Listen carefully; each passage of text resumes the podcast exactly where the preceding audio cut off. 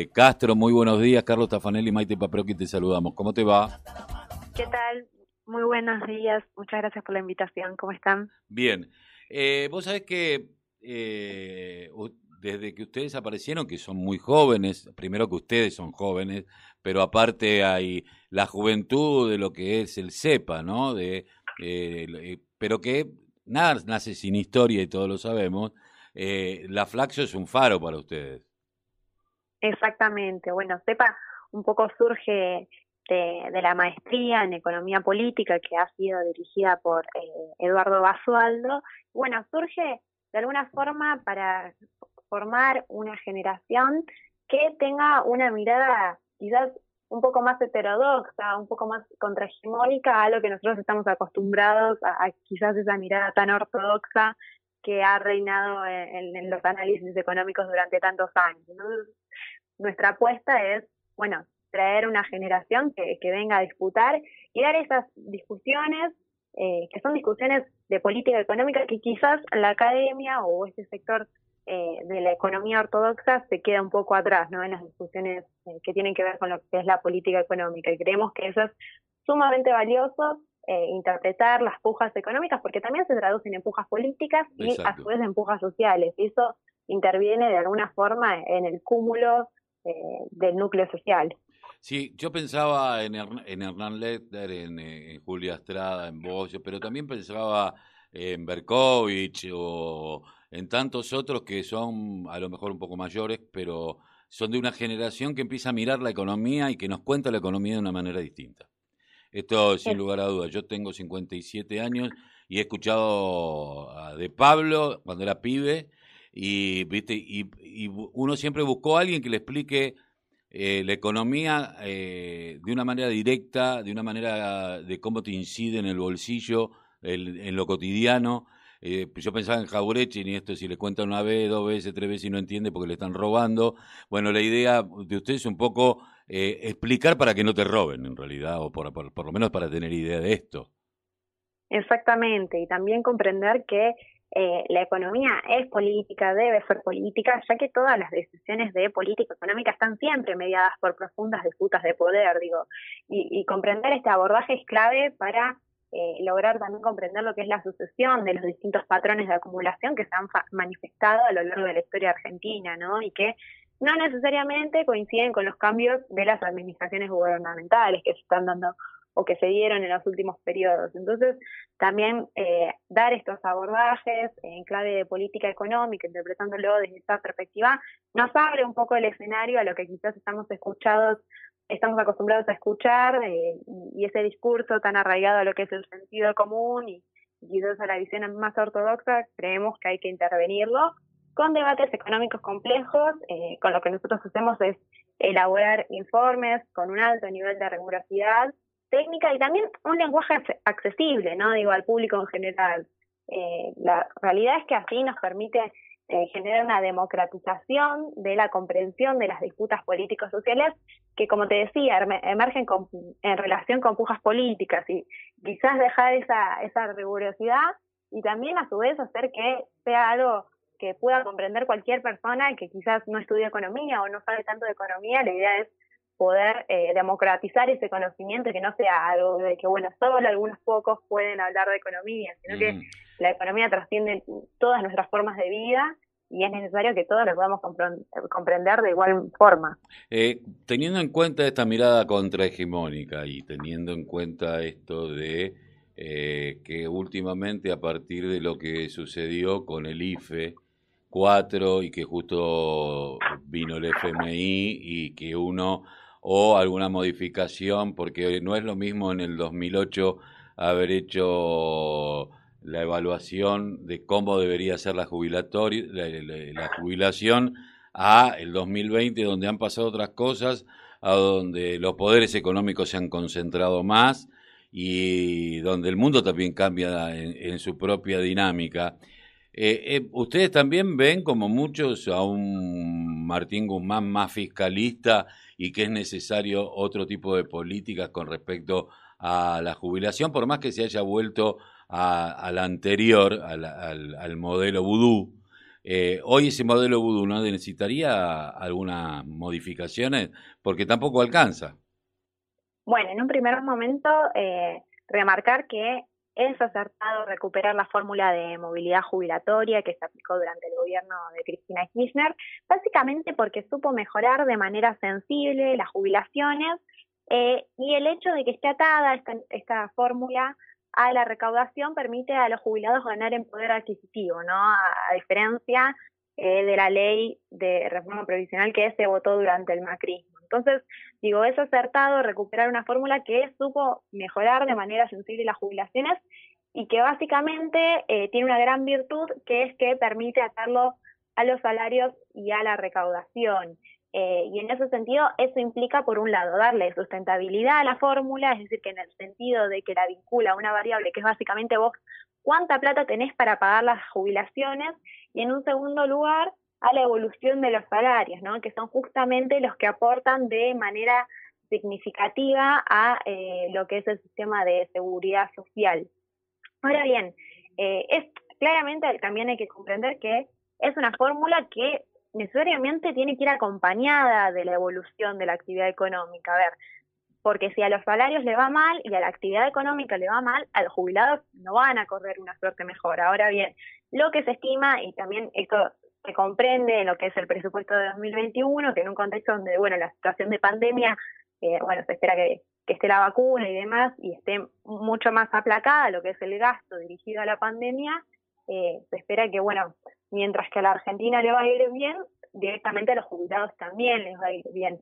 Eh, digo, es claramente, esta fórmula es una apuesta que, a que la Argentina le vaya bien.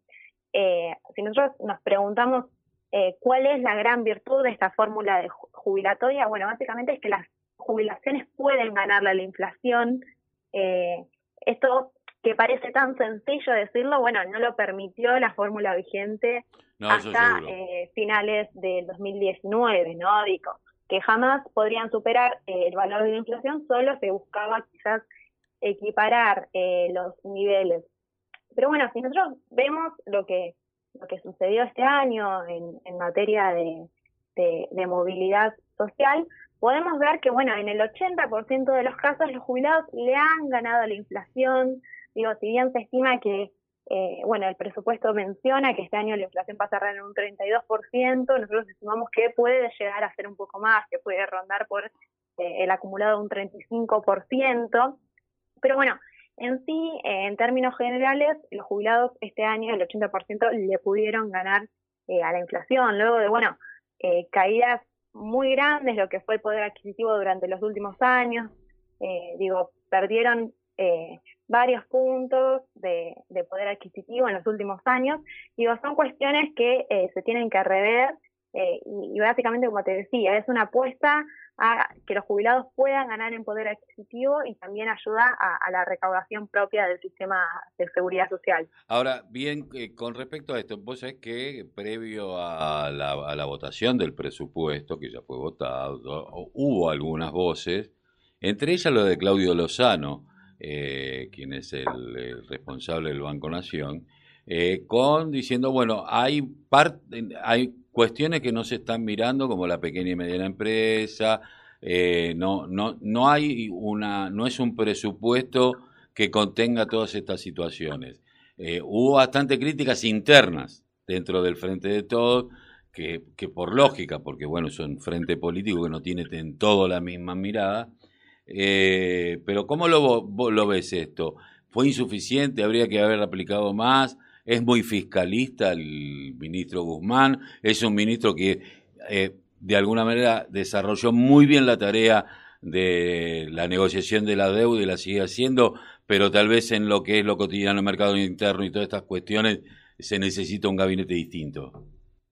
Bueno, en relación a lo que es el presupuesto 2021, eh, Primero es necesario comprender que este año habrá un déficit superior a los 7 puntos del PBI y que se estima que el próximo año será de 4,5 eh, puntos. Eh, por ende, bueno, si uno lo ve así, eh, parecería que hay un ajuste casi de la mitad. Bueno, pero sin embargo, lo que propone el ministro Guzmán y su equipo económico es generar esta lectura de que lo que hay que analizar es quitando los gastos que se tienen por la pandemia. Digo, esto también es importante destacarlo, que el gobierno ha hecho un gran esfuerzo fiscal durante estos últimos meses, durante este año, a ver, no solo por la cantidad de dinero destinado al gasto ¿no? de la pandemia para solventar la crisis, sino porque paralelamente se está dando una caída histórica en los niveles de recaudación. Digo, em, se, estima que este déficit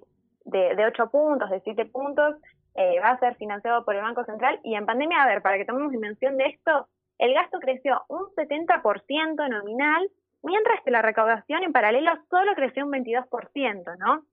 Entonces, a ver, eh, si nosotros miramos el presupuesto, miramos el gasto que hubo este año y solo leemos eh, las partidas sin teniendo en cuenta el, gasto de pandemia, el gasto por COVID, eh, como si no hubiese habido pandemia, uno puede comparar estos datos con el 2019 y cayeron 9,4 puntos porcentuales los gastos del sector primario del ajuste del gobierno eh, de Maxi, que fue muy fuerte este, este ajuste. A ver, si nosotros miramos en 2020, sin contar el aumento del gasto por COVID, los gastos comunes y corrientes, estamos hablando de, educación, de seguridad, eh, de salud, aumentaron un 0,8%. Entonces, considerando que el presupuesto de 2020 eh, es el presupuesto que aplicó Macri, ¿no? Digo, por lo cual hubo mucho gasto por afuera.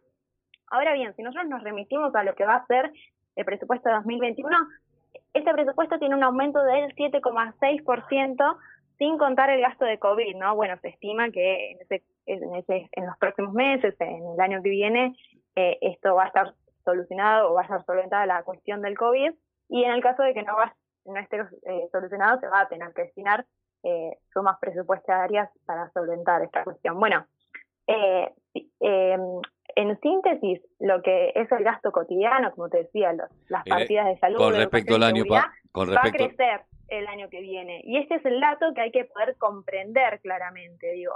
Eh, entonces, la gran apuesta que tiene el equipo económico de, de, Martín Guzmán, y bueno, el mismo Martín Guzmán, es apostar a una reactivación económica en los próximos meses, que si uno ve los datos, ya se empiezan a mostrar indicadores que están recuperando los niveles prepandemia, digo, lo que sí hay que tener en cuenta que...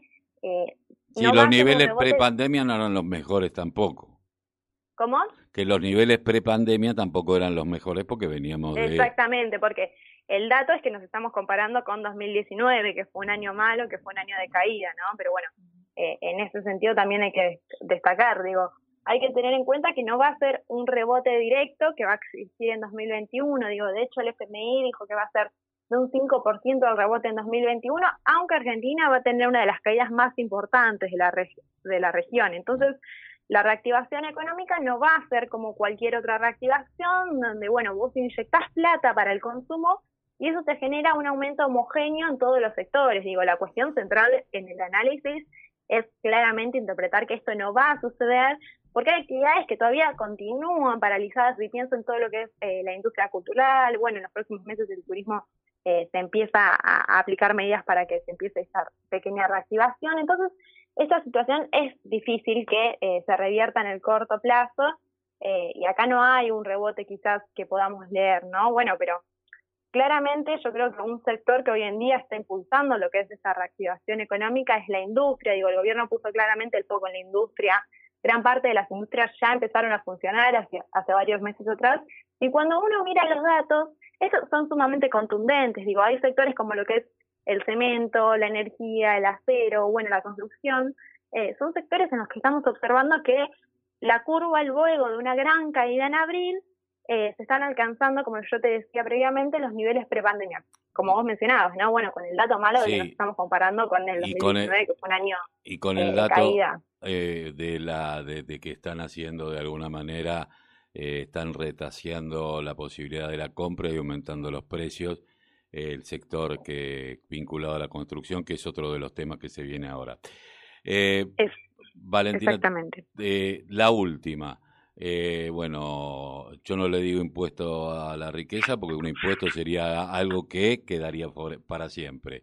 digo, este aporte solidario que va a traer cola en lo judicial, seguramente, en un boicot eh, por parte de, de, de, aquellos que, que, que tienen de estas nueve mil y pico de familias y que juegan a la devaluación para que cada vez sean menos familias.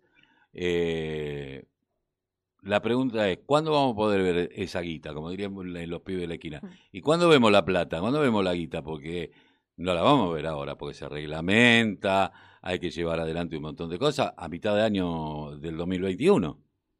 Exactamente. Eh, bueno, se estima que eh, en, los próximos días, bueno, ya vamos a tener lo, que va a ser la, aprobación eh, directa de la ley. Me parece importante también destacar que, digo, no estamos hablando de una ley simbólica, es una ley que en el caso de que se apruebe va a implicar un nivel de recaudación muy importante. Digo, las estimaciones muestran que va a representar alrededor de 300 eh, millones de pesos, eh, 300 mil millones de pesos, que un poco es, por ejemplo, para tomar dimensión, más que lo que el Estado gastó en todo el programa del ATP, que fue el programa de asistencia al trabajo y la producción, que eran los subsidios traducidos al salario. Tres eh, cifras, tres cifras y medio. Exactamente. Eh, ese es eh, el mejor cálculo para que, bueno, uno pueda tomar dimensión de lo que significaría esto, ¿no? Que digo, a ver, y si uno se pregunta, ¿por qué a las grandes fortunas? Digo, bueno, las alternativas para financiar el déficit fiscal sin recurrir a la emisión de dinero son básicamente dos, ¿no? Que digo, una es emitir deuda o aumentar la capacidad recaudatoria. En relación a la primera opción, si bien el financiamiento neto de la deuda fue mejorando en los últimos meses, la realidad es que no alcanza para financiar la totalidad del déficit. Es por ese motivo que la alternativa restante es la de incrementar la carga tributaria, donde la decisión de que recaiga sobre las grandes fortunas se basa básicamente en un criterio de equidad, digo, ya que si bien la pandemia afectó a toda la población, los sectores de mayores ingresos fueron los menos perjudicados. Eh, y esto lo comprendemos porque siempre cuando hay grandes crisis, hay un debate de, bueno, ¿cómo vamos a financiar estas grandes crisis? Y muchas veces el resultado de esas crisis es que se concentra aún más la riqueza, que se concentra aún más la economía, digo. Por eso sería muy importante que esta crisis que estamos atravesando, bueno, se, se reparta un poco más eh, equitativamente los costos, ¿no? Digo, que los sectores eh, que siempre han sido los de mayor riqueza acumulada, de mayores ingresos, también hagan un aporte que va a ser extraordinario, que va a ser por única vez, que no es un impuesto, para básicamente poder transitar esta crisis de una manera menos desigual. Seguramente.